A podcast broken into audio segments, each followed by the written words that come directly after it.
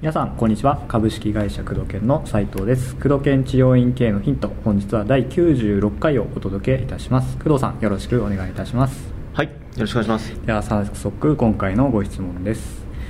えー、現在一人治療院をしております、うんえー、今回リピート対策ですね。リピート対策として患者さんに通院の提案をしているんですけれども、はい、えー、中にはなかなか改善が見られない方、もしくは仕事内容がハード、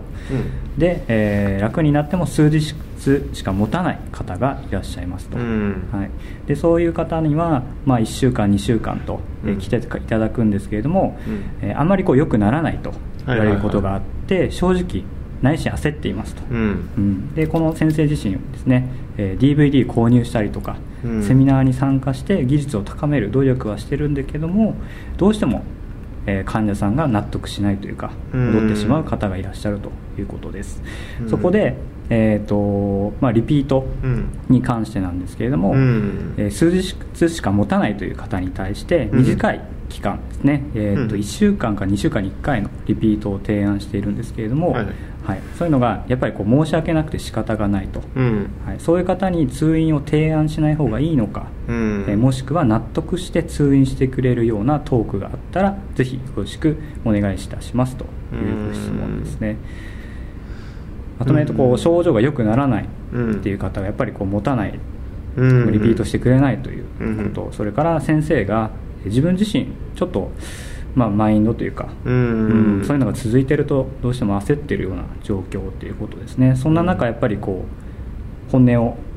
本音としては自信がないけれどもそれがやっぱり伝わってしまっているか、まあ、っていうところを感じていらっしゃるみたいなんですけれども。うん。まあその先生が、はい、まあ、男性の方とかね、やっぱり来ないからね。あの主婦とかね、うん、まあ、女性の方がどちらかというとリピート回数は、はい、あの高い傾向は強いよね、まあ、昼自由な方が多いっていうのもそうだし、はい、女性の方が、まあ、まあ敏感というか、うん、その直そうという気が強いよね、うんうん、で男性の方がギリギリまで我慢するとか多少痛くても我慢とかね、うん、本当にまあ仕事が忙しいから来ないとかいうことがあるんだけど、まあ、結果それで、えー、その男性の、まあ、方だとしたら、はい、えー、倒れてしまったとかいうことが、その治療家さんとして、えーまあ、売上動向の前に、それは治療家さんとしてはどう思うのかっていうのも一つだと思うんだよね。お金を例えば本当にその人のえー、仕事がハードで、はい、すぐ体が戻ってしまう。でも1週間に1回その、えー、整体師か治療家さんかちょっと重生の方か分かんないですけど、うんうん、鍼灸か分かんないですけど、はい、その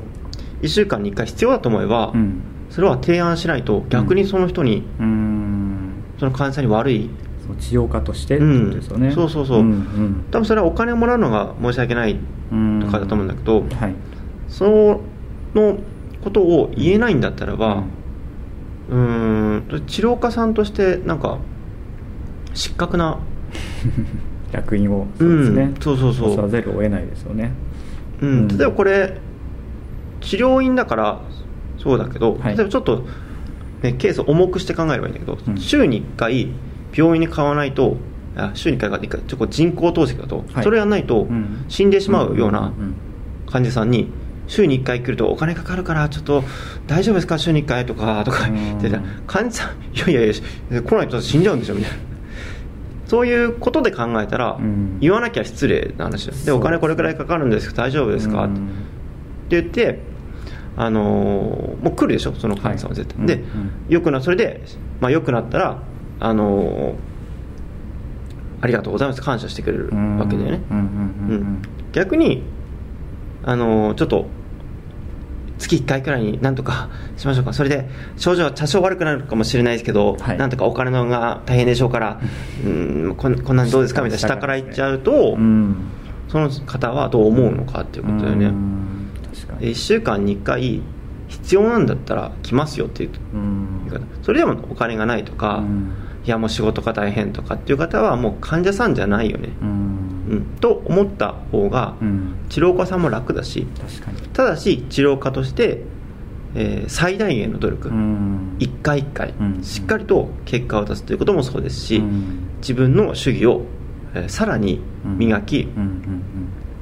えー、この治療家さんがどれくらいのその主義力というかね、はい、改善力があるのかわからないけど、えしっかりと直せるような技術を日々研鑽していくっていう、ちゃんと毎日やりきってると。あのいうことがあれば後ろめたいことは何もないので、しっかりとあの週1回必要だったら来てくださいと、まあ、お金はこれくらいかかりますよと。で、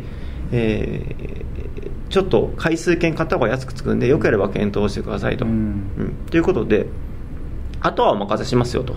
まあ、来た方が僕はいいと思いますし1か月くらい間隔空けると症状が悪化してもしかしたらあの場合によっては歩けなくなったりするかもしれないので、僕としては週に1回来るのをお勧めしますけど、あのあとはお任せしますと。あと受付にあの、まあ、回数券は回数券買うなりで予約入れて帰ってくださいと、いうことを言うと多分患者さんは安心してじゃあ頑張って週1回来ようかなと、でそれ来てすぐ戻るっていうのはちょっとねまた問題かもしれないけど、そうですね。この辺もただそう説明だったりとか、うん、事前に対応する、うん。といろいろこう患者さんと信頼関係ですよね、うん。だって治療計画の時に大体分かると思うんだよ初回のね、うん、そうですね。うん、うん。やっぱこう自信がないのも文章を見てると伝わってきますし、うん。うん、ちょっとなんかお金に対する罪悪感だったり来てもらうことが悪いと思ってる、はい、うん、患者さんがいいと思えばいいわけで。そうなんですよね。それこそね先ほどの人工透析の話じゃないけど、うん、言わないと失礼だから、ね、その人の健康を最後までケツ持ってあげると、うん、僕はこの人を健康にして維持して頑張って毎日気持ちよく働けるようにしてあげるのが俺の仕事だと。そのためにはこのね